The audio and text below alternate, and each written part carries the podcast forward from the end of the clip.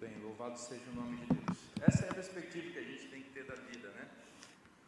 Ainda que as coisas não estejam bem, porque nem sempre elas estarão bem, nós podemos confiar na providência divina, no cuidado dele, no amor dele e podemos ser felizes, verdadeiramente felizes, independente da circunstância. Bom, quero convidar vocês a abrir a Bíblia no Evangelho de Lucas, no capítulo 18. Evangelho de Lucas, no capítulo 18, vamos ler a partir do verso 9 até o verso 14.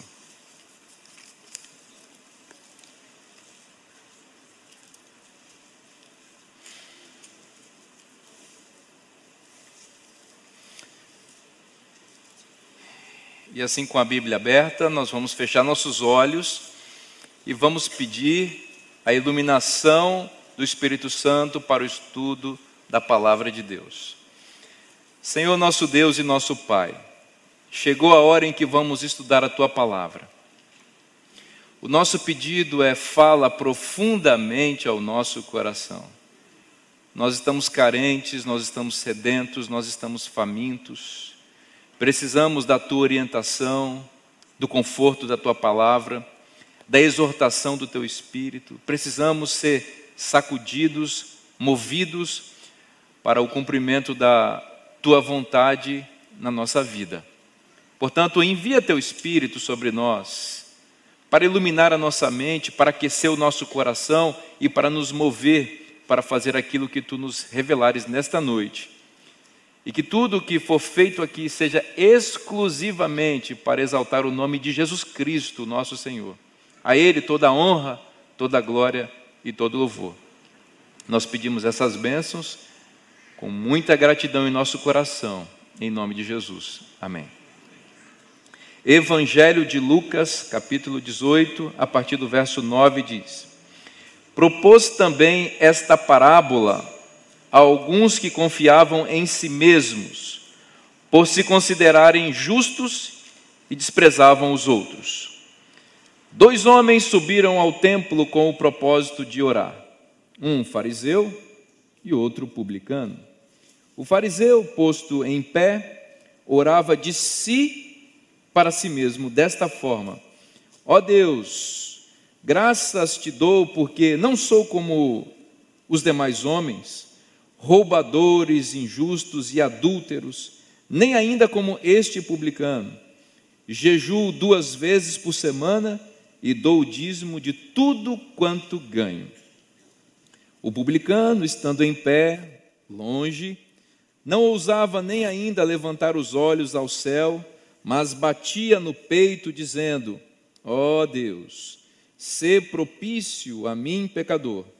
Digo-vos que este desceu justificado para a sua casa e não aquele, porque todo o que se exalta será humilhado, mas o que se humilha será exaltado. Esta belíssima parábola de Cristo, riquíssima parábola de Cristo, apresenta aqui duas perspectivas bem distintas de adoração. Essas perspectivas estão ilustradas na performance, vamos chamar assim, espiritual de dois indivíduos identificados aqui como fariseu e o publicano. Essas duas personalidades da história, que muito provavelmente se trata de uma história verídica que foi contada de maneira ilustrativa por Cristo, ou seja, uma história que aconteceu, mas que foi contada de maneira é, parabólica, por assim dizer, por Jesus, para preservar a identidade dos envolvidos, especialmente do fariseu, mas para nos ensinar uma importante e fundamental lição para a vida espiritual. Duas perspectivas de adoração, com resultados diametralmente opostos. O texto conclui dizendo que um desceu do templo justificado e outro não. As duas perspectivas de adoração resultaram, portanto, em situações opostas. Uma pessoa desceu abençoada por Deus, sentiu a plenitude do propósito do culto, teve um encontro pessoal com Deus, viveu uma experiência real na presença do Senhor, enquanto a outra desceu daquele lugar de adoração pior do que entrou. Obviamente, essa história fala muito a pessoas que são religiosas, a pessoas que vão a igrejas para adorar. Fala também a pessoas que param atividades para assistir um culto, como você está fazendo agora, aí na sua casa, ou em algum local assistindo essa mensagem. E obviamente para vocês e para mim que estamos aqui, reunidos para ouvir a palavra de Deus. Diante desse texto provocativo, eu preciso perguntar para todos nós, tanto os que estamos aqui, quanto aqueles que estão nos acompanhando pela internet: como é que você quer terminar esse culto? Como é que você quer sair desse local de adoração? Ou como você quer sair desta mensagem hoje? Justificado ou não? Existe a possibilidade de vir à igreja e sair dela pior do que entrou? Existe a possibilidade de parar tudo que está fazendo para um momento de adoração e não ser abençoado pela adoração?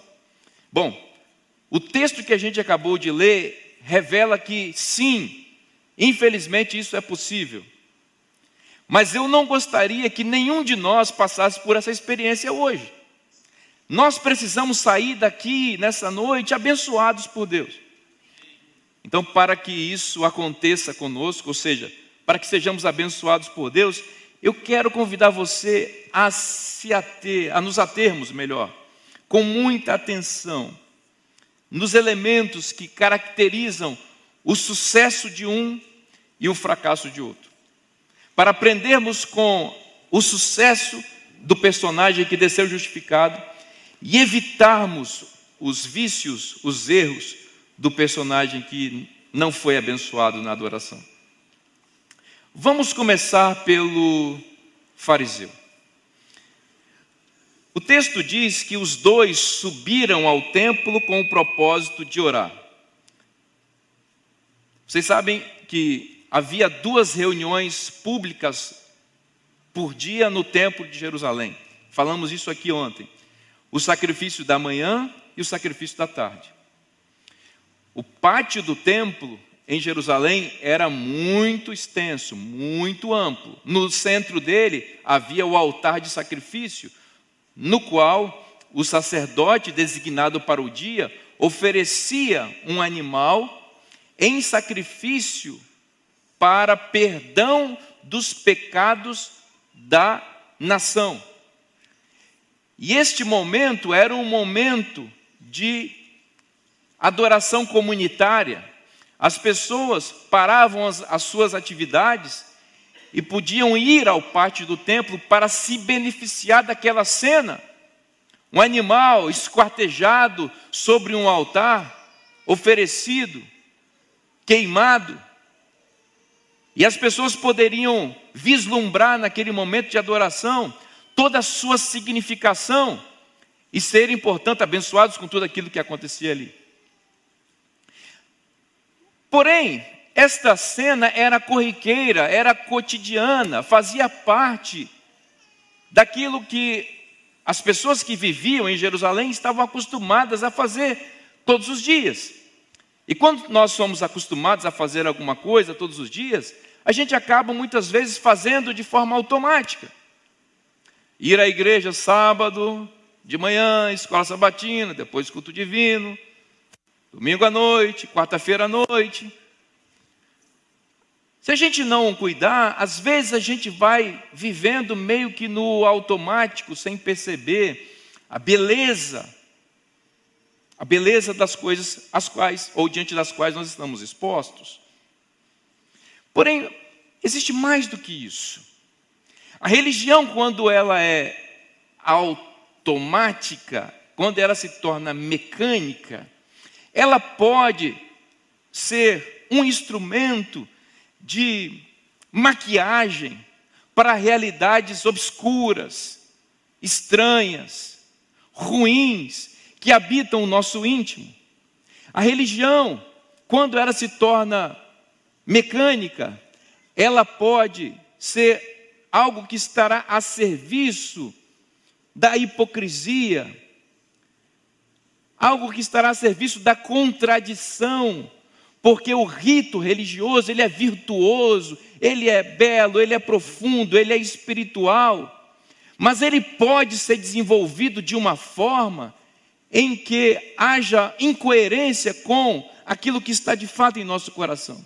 E aqui está o grande risco e o grande perigo de a gente descer de um momento de adoração não abençoado, não justificado.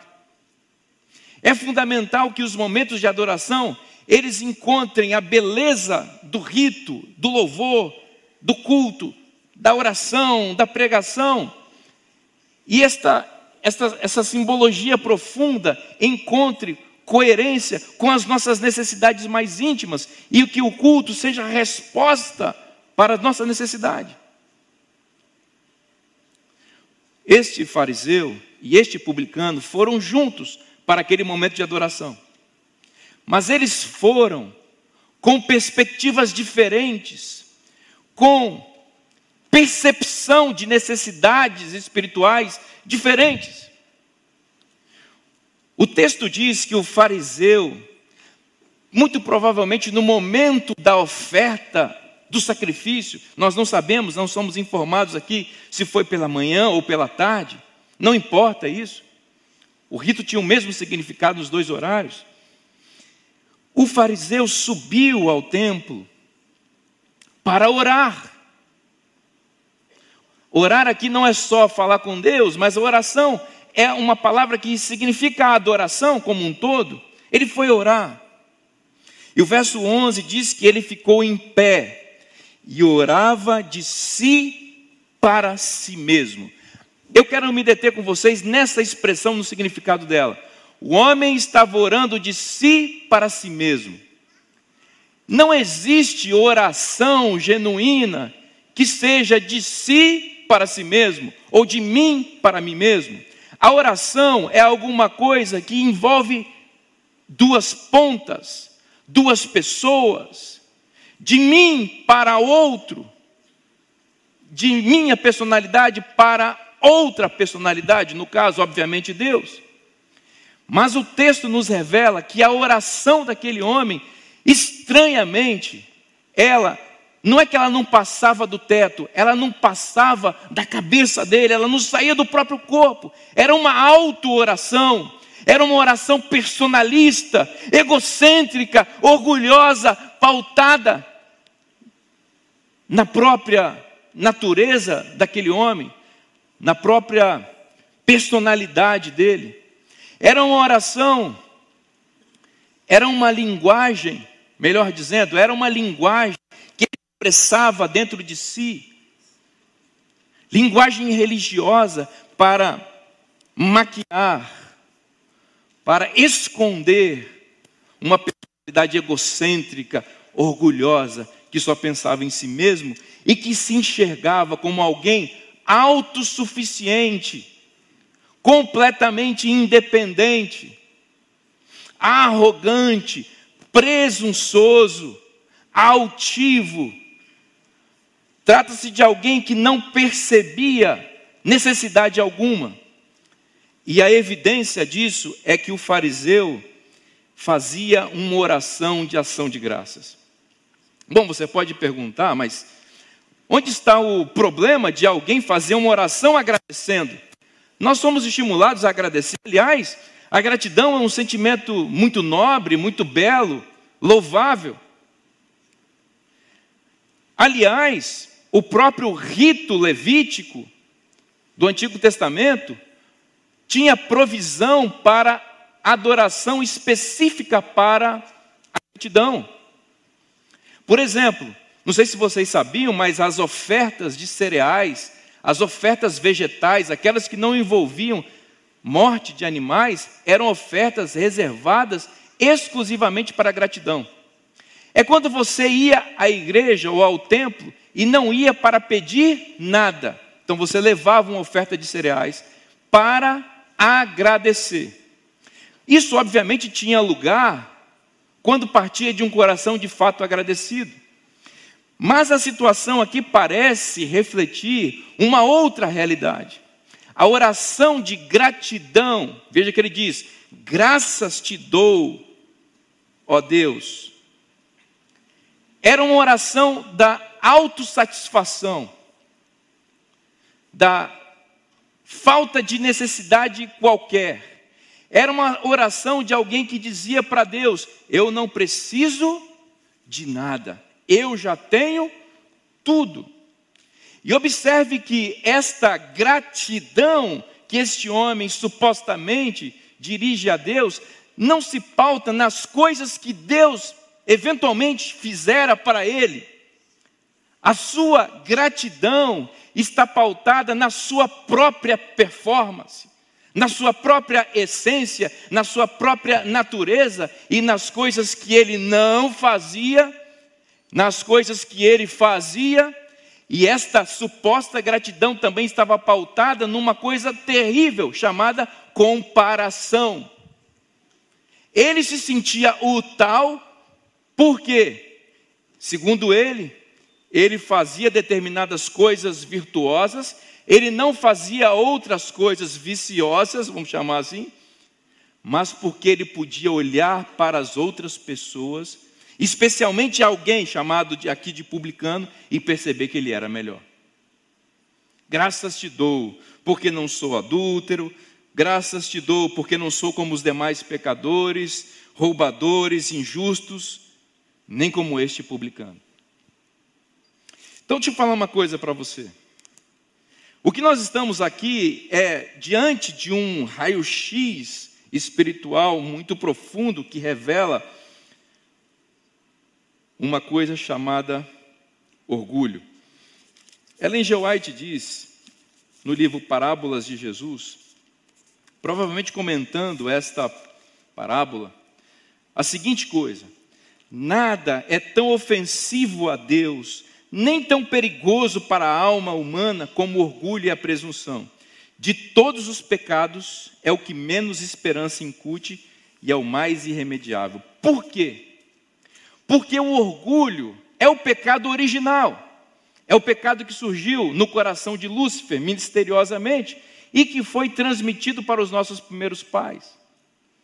O orgulho é você olhar para cima e não ver ninguém, é olhar para frente e ver um espelho refletindo sua própria imagem, e é olhar para baixo e enxergar todo mundo. O orgulho é o pecado da autossuficiência, da arrogância, da altivez, da presunção. Por que, que este pecado é o pior de todos, segundo a citação que nós lemos? Porque ele é o pecado que gera em nós a falsa sensação de que nós não precisamos de mais nada e de que não precisamos de Deus. Por isso, podemos agradecer. Este pecado, esta Aliás, esta cena aqui e a postura desse homem me faz lembrar, por exemplo, a postura de Caim, o primeiro homicida. Eu não sei se você se lembra, mas Caim também apareceu com uma oferta de gratidão diante de Deus. Você se lembra que Caim apareceu com o fruto da terra? Depois, como eu disse a vocês, o ritual levítico vai desenvolver o significado de uma oferta do fruto da terra que era aceita e era prescrita no ritual levítico. Era a oferta da gratidão. Caim foi a Deus como esse fariseu aqui, dizendo: Eu não preciso de nada, eu já tenho tudo, eu sou o tal, eu vim aqui só para deixar claro para todo mundo, para o céu, para o universo e para todo mundo que está à volta, inclusive para esse meu irmão quietinho aqui chamado Abel, que quem manda no pedaço sou eu, que eu não preciso de mais nada, que eu me basto. Esse é o pecado do orgulho. A autopercepção equivocada, a sensação de que nós somos suficientes para nós mesmos. E isso faz com que a gente feche as portas da vida para as infindáveis bênçãos da graça de Deus que estão disponíveis, disponíveis para todos que são sedentos, famintos, cansados e que reconhecem que sem Deus não são ninguém e que precisam desesperadamente da graça divina. Por isso que esse é o pecado mais irremediável. Por quê? Porque ele neutraliza a nossa capacidade de buscar a Deus de verdade. Porque ele nos porque ele nos enfaixa confortavelmente nos tira a percepção da nossa tragédia. O homem orava de si para si mesmo, refletindo-se refletindo apenas a sua própria imagem e a sua auto-percepção. Graças te dou, porque não sou como os demais homens, roubadores, injustos e adúlteros, nem ainda como este publicano. C.S. Lewis disse certa vez no livro Cristianismo Puro e Simples, que às vezes a gente tem um, é, uma percepção errada do que seja orgulho. A gente acha que orgulho se manifesta na vida das pessoas bonitas, ricas e inteligentes. Ele disse: não, o orgulho não tem nada a ver com a pessoa ser rica, bonita e inteligente. Na verdade, essas coisas são virtudes. O orgulho reside no fato de alguém se achar mais bonito, mais inteligente e mais rico do que a outra pessoa. Observe que o orgulho é sempre um sentimento que se manifesta em relação ao outro precisa do elemento comparativo. E é por isso que nós vemos isso identificado no texto, quando ele diz: Eu não sou como os demais homens, nem como este publicano. O que aquele indivíduo fariseu estava perdendo no momento era a chance da sua vida. Vejam, eles estavam no pátio do templo, no momento do rito, no momento do culto, no momento em que o sacerdote estava manipulando o corpo de um animal que morreria, representando um sacrifício maior que ocorreria no futuro para a salvação da humanidade e de indivíduos que reconhecessem sua necessidade. No momento de concentrar no sacrifício, no momento de perceber a dor do animal representando a dor do Filho de Deus. No momento de entender a, a, significação sublime da teologia da substituição, ou seja, de um animal que morria no lugar de um pecador, representando o Filho de Deus que morreria no lugar da raça humana culpada, no momento mais impressivo do culto no momento em que ele poderia ser abençoado com a palavra de Deus manifestada naquele rito, ele estava concentrado em suas próprias virtudes, ou no que ele imaginava que fossem suas virtudes. Ele estava perdendo Deus falando com ele que tinha provido um sacrifício para salvá-lo de todos os seus pecados, inclusive da sua condição orgulhosa.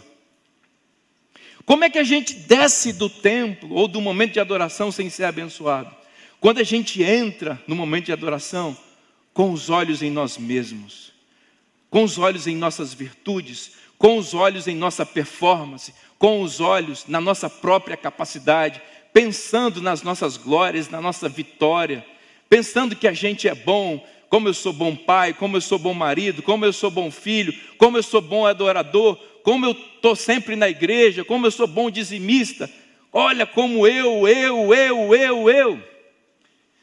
O orgulho está diretamente associado com o egocentrismo e com o egoísmo, porque eles todos essas, esses vícios todos nasceram no coração do ególatra por essência e por natureza, que é Satanás.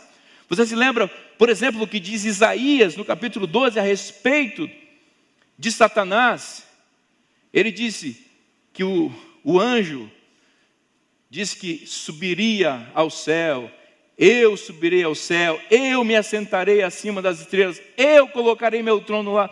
Eu estava olhando essa passagem em Isaías 12, e eu contei, aparecem ali cinco vezes de forma, professor José Olímpio, de forma elíptica.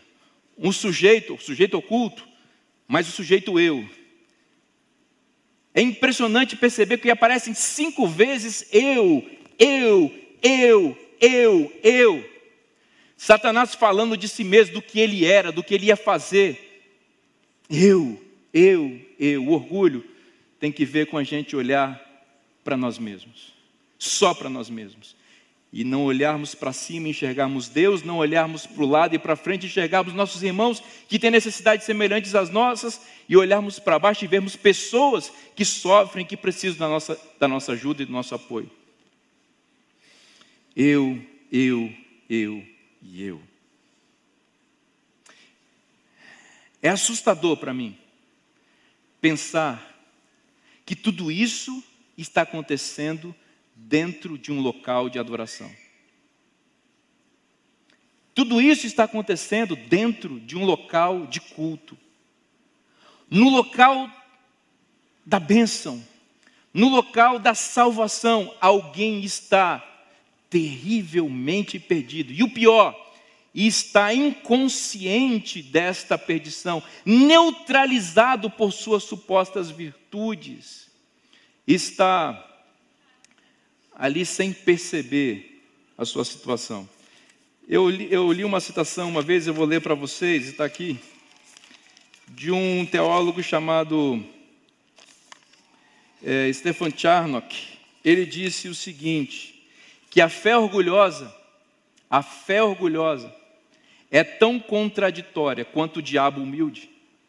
Eu achei muito interessante isso. É possível ser religioso e ser orgulhoso e embora isso seja possível, isso é uma contradição terrível, uma contradição de termos. Tão contraditória quanto você imaginar um diabo humilde. Mas o diabo pode aparecer de forma religiosa e de forma humilde. E nós temos que cuidar para não manifestar essa mesma essa mesma atitude.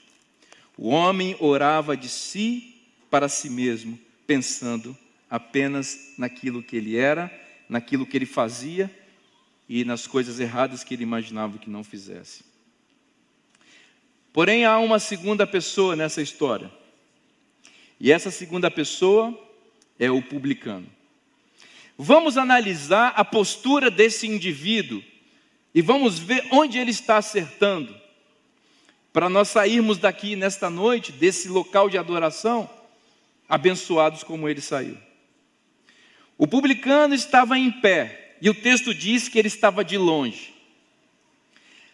Aqui, esta, esta identificação da posição dele, de pé e de longe, tem significado, não está à toa no texto. Ele está de pé porque ele está no pátio do templo. Ele está de pé porque ele quer enxergar algo que está acontecendo ali. Ele não quer perder a cena. Ele foi ali para ver algo, o sacrifício. Ele está de longe porque não se sente digno. É uma demonstração da percepção pecaminosa, do reconhecimento da sua condição pecaminosa.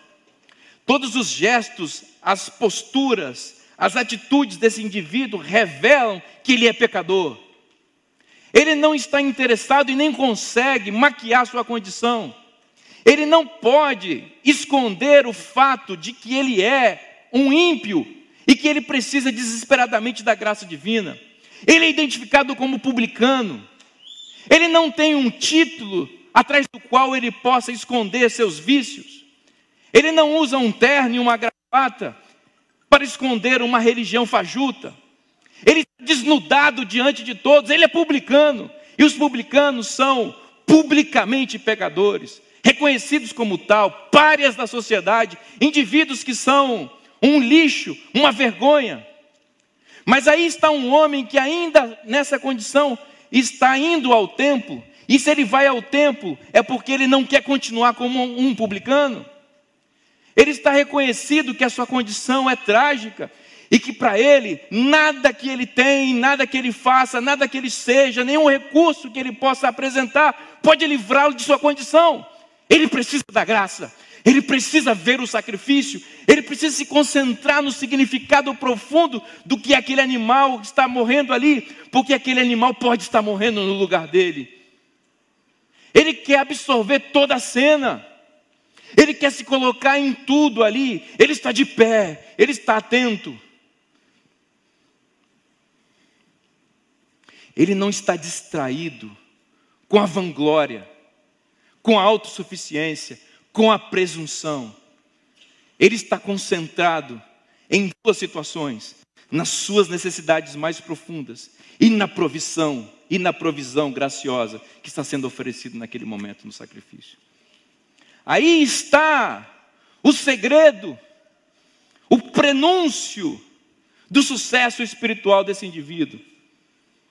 Ele está de pé e ele está de longe. Mas não é só isso. O publicano não ousava nem ainda levantar os olhos ao céu. Esta é uma outra expressão que tem a ver com o que eu já te falei, já falei para vocês aqui.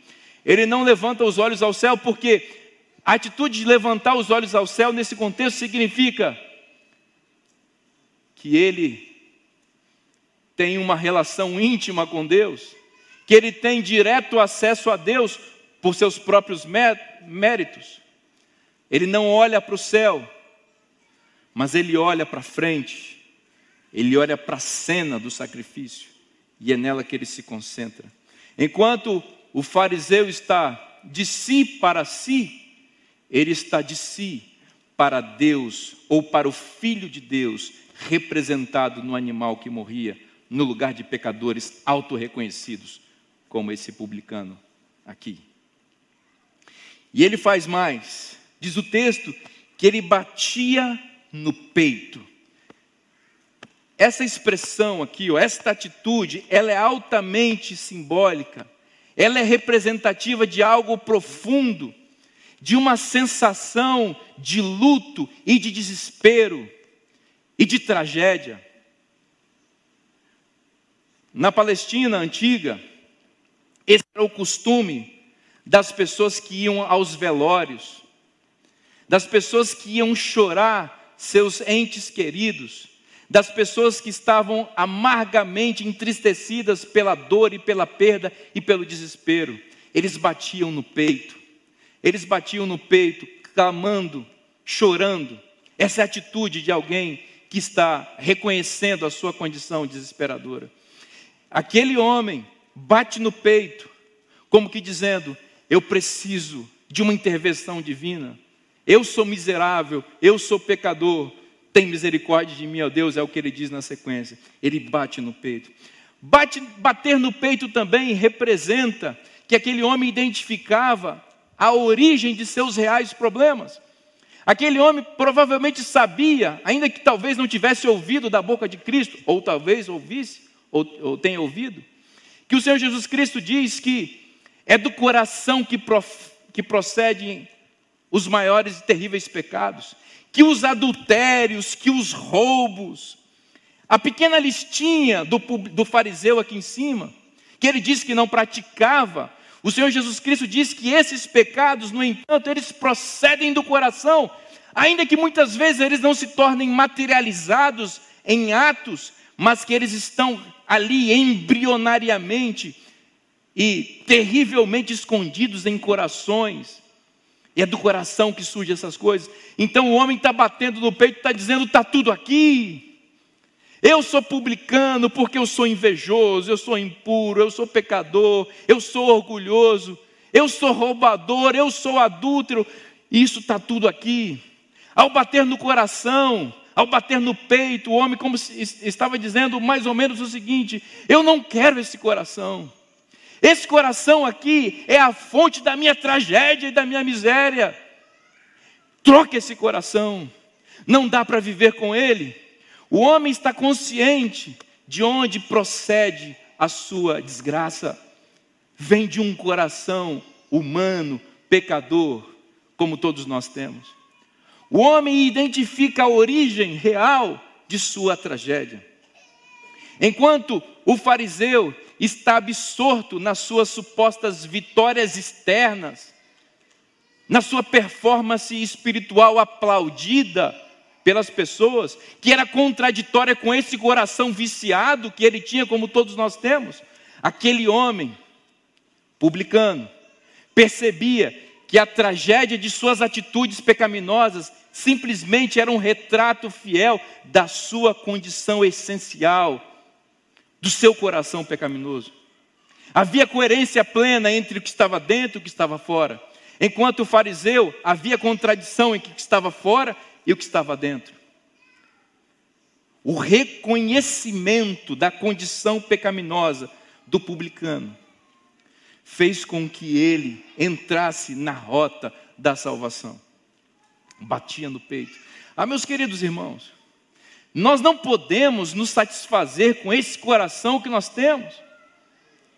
Quando às vezes olho no espelho da alma, eu tenho sustos, eu vejo fantasmas terríveis que se escondem dentro do meu peito, sentimentos horríveis é, associados a outras pessoas, a mim mesmo. Eu vejo tanta podridão aqui. E eu não posso simplesmente me satisfazer com uma religião em que eu esconda para debaixo do tapete essas coisas e fique passando uma imagem de bonzinho, de pastor consagrado. Eu estou numa fase em que eu quero rasgar meu coração diante de Deus e mostrar para Ele quem de fato eu sou. Eu não quero teatralizar no palco da vida. Eu não quero ser um ator espiritual escondendo condição pecaminosa atrás de posturas virtuosas e aparentemente religiosas. Eu quero ser eu plenamente. Mas eu também não quero me perder, não quero me jogar nos influxos terríveis do meu coração. Eu quero um novo coração. Eu quero um coração transformado pela graça. O meu clamor é um clamor semelhante desse, ao desse publicano. Se você olhar, o publicano, ele vai orar um salmo, o Salmo 51. A oração dele é uma oração baseada na Bíblia, de um outro pecador que reconhecia sua condição, de um outro adúltero, confesso, clamando pela misericórdia, que é o rei Davi. O publicano ora o Salmo 51, dizendo: Ó oh Deus, se propício a mim, pecador. Isso é extraordinário, essa frase resume todo o Salmo 51. O evangelista Lucas só colocou a primeira frase, mas o homem está recitando todo o salmo aqui. Ó oh Deus, se propício a mim, pecador. A palavra propício aqui é muito forte. Ela está lá no ritual do santuário. Ela está associada com um móvel do santuário chamado propiciatório, que ficava dentro do Santíssimo e cobria a arca você se lembra? O sumo sacerdote entrava uma vez por ano no Santíssimo e ele aspergia o sangue do animal que morria para substituir a morte de Israel. E aquele sangue, aquele, aquele, aquela tampa, o propiciatório, recebia o sangue. E é como se aquele sangue, ele fosse absorvido pela ira e pela fúria divina porque o Deus justo que nós servimos é um Deus que não tolera a iniquidade ou pecado e que não justifica o ímpio. Todos nós somos pecadores e ímpios. E a nossa, o nosso destino correto e justo é morte. É por isso que um sacrifício precisou ser provido para substituir com justiça a nossa perdição e nos dar direito à vida eterna. Então, quando o publicano fala, ó Deus, ser propício a mim, ele estava dizendo o seguinte: ó Deus, me cobre, me protege da ira divina. O que o publicano tinha consciência e o que o fariseu parecia não entender é que todos nós, quando entramos diante da sala do trono de Deus, nós entramos diante de um Deus furioso e irado com justiça e que com justiça poderá nos exterminar. Quando nós entramos diante da sala do trono, nós entramos condenados, nós entramos para morrer, nós entramos para receber o veredito, culpado, condenado, merecendo morte eterna. Fogo do céu. No entanto, o propiciatório, a palavra que o publicano está evocando aqui com a expressão a Deus ser propício a mim, representava uma intervenção maravilhosa de alguém nesta cena. Sem essa intervenção nós seremos exterminados, mas alguém intervém. Uma pessoa grandiosa, maravilhosa e amorosa entra na sala do trono e se interpõe entre nós culpados e o Deus justo que vai nos exterminar. Essa pessoa é o Senhor Jesus Cristo, que estende seus braços e apresenta ao Pai os méritos de seu sacrifício, suas mãos furadas, seu lado rasgado e seus pés furados, sua cabeça machucada marcas que ele vai carregar por toda a eternidade. E ele diz: Pai, eu morri por este aqui. E quando o Pai vai desferir o seu veredito que vai nos condenar, ele vê a pessoa de Cristo e nos vê escondidos em Cristo, propiciados por Ele. E então o veredito divino, ao invés de ser culpado, é o veredito que Deus daria ao seu filho. E o veredito que Deus dá ao seu filho é justificado. E nós somos propiciados e alcançados por esse veredito que não nos pertence, não é mérito nosso, mas que escondidos em Cristo somos beneficiados por Ele. É isso que esse publicano está entendendo. Ó oh Deus, ser propício a mim, pecador. Me esconde dessa bomba atômica da ira divina que vai cair sobre mim, vai me despedaçar, vai me aniquilar vai evaporar o meu ser. Me esconde em ti, Senhor. Ser propício a mim, pecador. Ser propício a mim, pecador. É o clamor daquele homem que recebe o perdão divino. Eu disse a vocês, ele está citando o Salmo 51. E no Salmo 51, lá no versículo 10, Davi diz: Cria em mim, ó Deus, um coração puro, e renova dentro de mim um espírito inabalável. É isso que esse publicano está falando no, no templo naquele dia. Ele não foi para o templo para tentar maquiar sua condição, para tentar receber um elogio de alguém, um tapinha nas costas, e dizer até que você é um publicano legal, cara. A gente aceita você no nosso círculo do jeito que você é. Chega aí, participa do louvor, curte a adoração. Não se preocupa muito, não. Deus ama você do jeito que você é. O publicano não estava interessado em ouvir conversinha fiada de gente que não tem solução nem para os seus próprios problemas.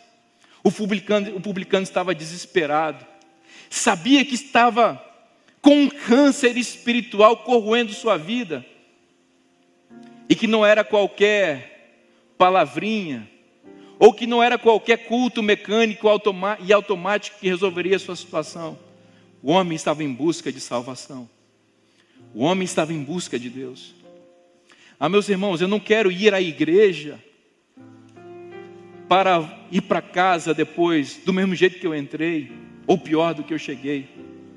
Eu quero ir à igreja para ter o um encontro com a pessoa do Senhor Jesus Cristo e sair transformado pela graça.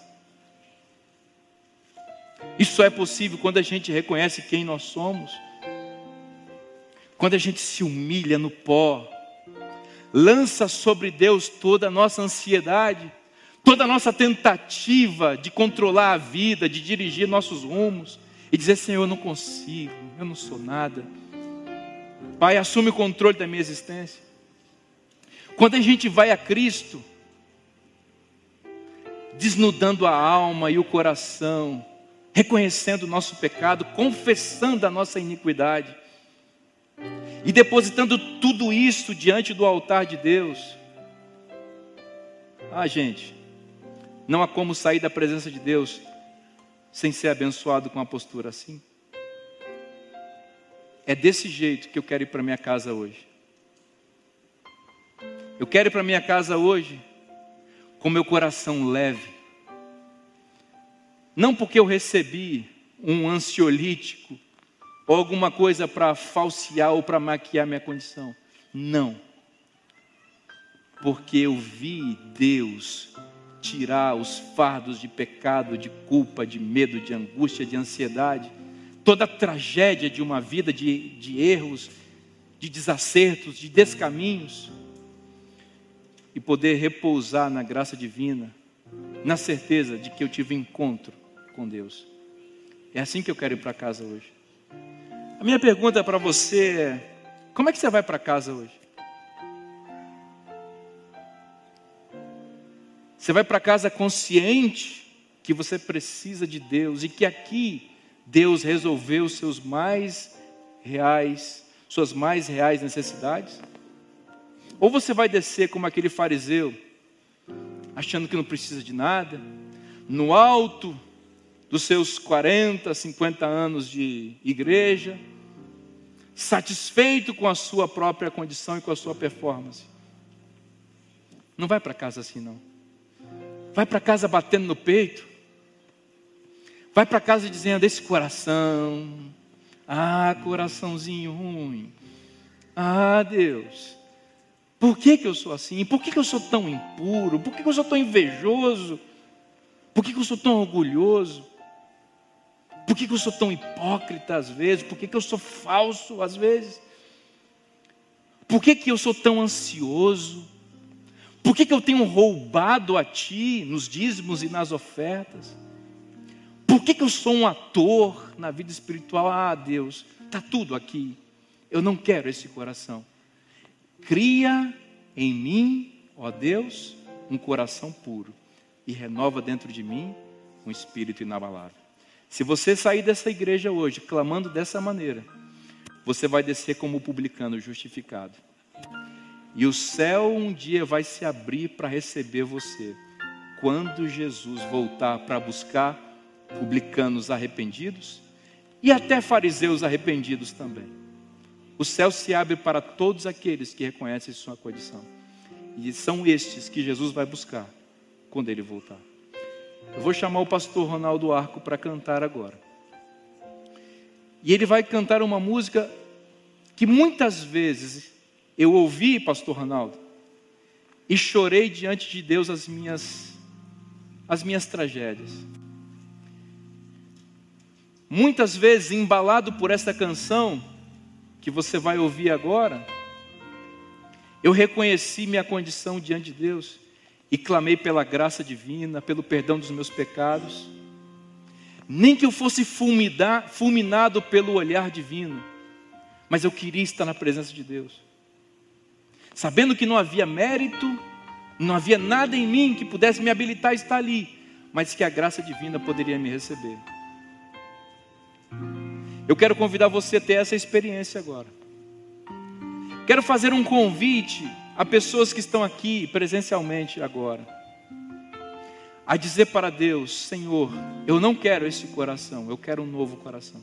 Um coração novo, no qual tu escreves a tua lei, o teu caráter amoroso, no qual tu implantas o embrião da vida eterna, no qual teu espírito habita e os influxos da graça perpassam todo o meu ser e transbordam de mim para outras pessoas que são abençoados por aquilo que fazes em minha vida. Me dá um novo coração.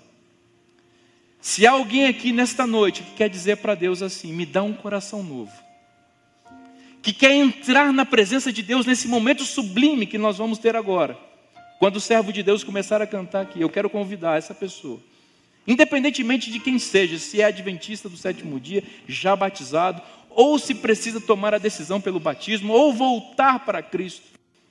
Eu quero convidar você que está aqui a dizer: Senhor, me dá um novo coração. Se você quer dizer isso para Deus, independentemente de quem está aqui te olhando, é você e Deus olhando nos olhos do divino e sendo abençoados pela graça que emana de Deus e que quer fazer desse templo aqui dessa adoração coletiva, o seu momento individual com Deus. Se você quer dizer para Deus isso na presença dele, quero convidar você a sair do seu lugar agora e dizer: Senhor, vem me dá um novo coração. Vem aqui à frente, como se fosse a sua caminhada diante do trono de Deus, a sua caminhada de confissão, de reconhecimento, a sua caminhada de abrir o coração. E chega diante de Deus, não diante de mim, não diante do pastor Ronaldo, chega diante de Deus e diga assim: Eu quero um coração novo. Deus recebe você, meu irmão.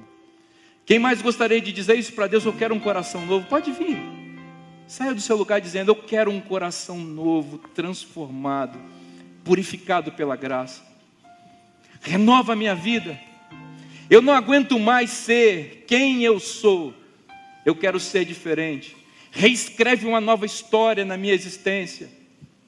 Me faz uma pessoa diferente. A graça de Deus tem poder de fazer isso. Você está diante do trono de Deus.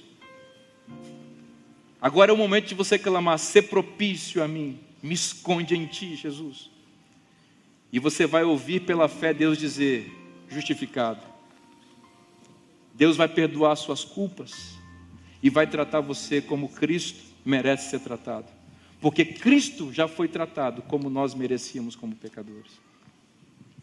Ao você ouvir essa música, ore a Deus em pensamento, reconhecendo quem você é e recebendo a graça divina.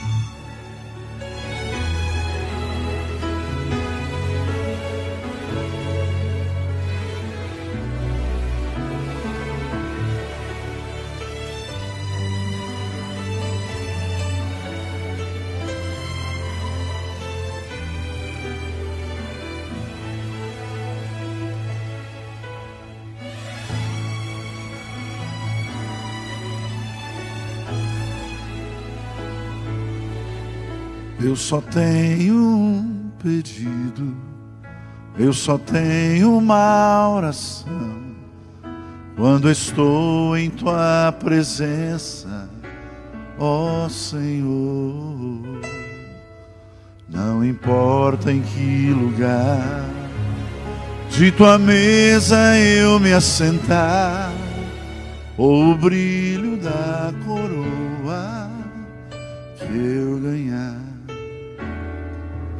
Eu só tenho um pedido, se é que ainda tenho voz, se consigo pronunciar em tua presença. Eu não vou fazer perguntas, vou somente ouvir tua voz. E se pode ser a sós, muito melhor. Só me deixa olhar bem fundo nos teus olhos e aninhar-me como um filho em teus grandes braços. E que passe muito tempo sem ninguém dizer mais nada, porque estou olhando, mestre bem nos olhos. Quero mergulhar a alma em teu olhar. Quero amar-te no silêncio dessa hora e que passe muito tempo sem ninguém dizer mais nada só me deixa olhar bem fundo nos teus olhos.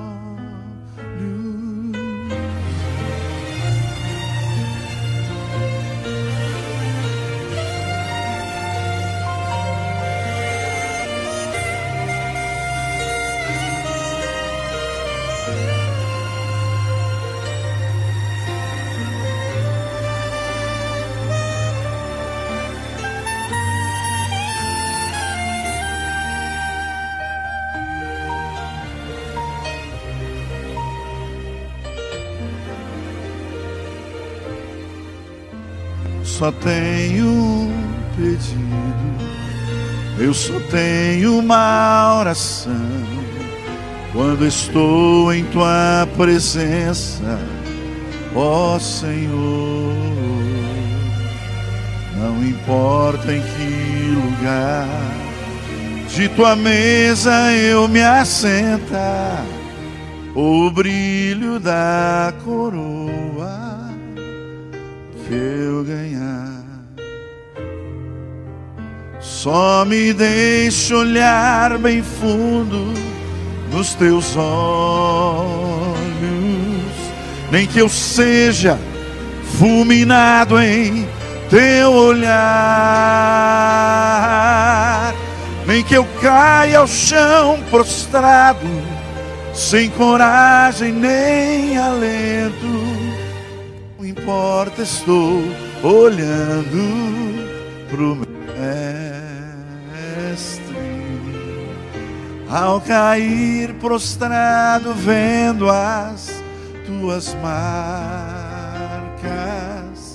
deixa-me chorar, pegando nas feridas, e que passe muito tempo sem ninguém dizer mais nada. Esperei por isso toda minha vida.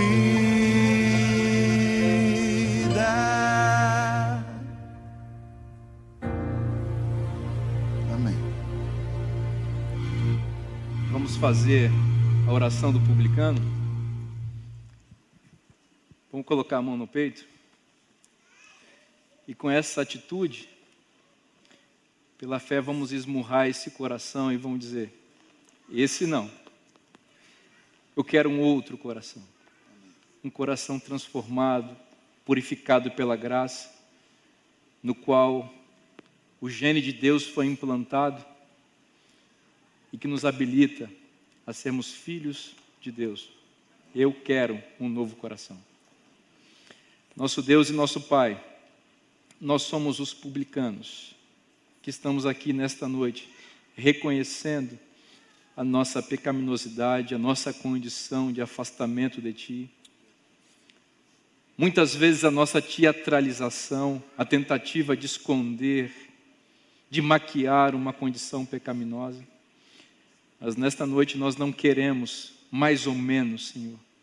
Nós não queremos uma religião de farsa, uma religião que equilibra pecados e supostas virtudes. Nós queremos a tua graça em profusão, teu espírito plenamente habitando em nós. Nós queremos uma renovação espiritual plena na nossa vida. Nós queremos ser outras pessoas. Por favor, Senhor, faz essa obra. Tu já fizeste na vida de tantas pessoas que creram e clamaram, confessaram seus pecados, se arrependeram genuinamente e foram transformadas. É isso que nós queremos hoje. Faz isso, Senhor. É possível que tu já fizeste isso em nossa vida em algum momento, mas que essa experiência tenha ficado lá atrás no passado e nós entramos num mesmismo, achando que é assim mesmo que tem que ser. Ó oh Deus, faz a tua obra de novo na nossa vida. Nós não queremos também, Senhor, vivermos extasiados de uma religião meramente emocionalista, não pautada em princípios verdadeiros e sólidos. Não é isso que a gente quer. A gente quer uma religião de verdade, mas que seja realmente de verdade. Uma religião que confronte nossa condição pecaminosa e que nos faça crescer diariamente na graça divina, para que naquele dia em que teu filho voltar, nós sejamos estejamos prontos, refletindo o caráter de Cristo em tudo aquilo, aquilo que fazemos e tudo que somos. Nos dá essa bênção hoje e que ela continue nos acompanhando ao longo de nossa vida. É o nosso clamor em nome de Jesus. Amém, Senhor.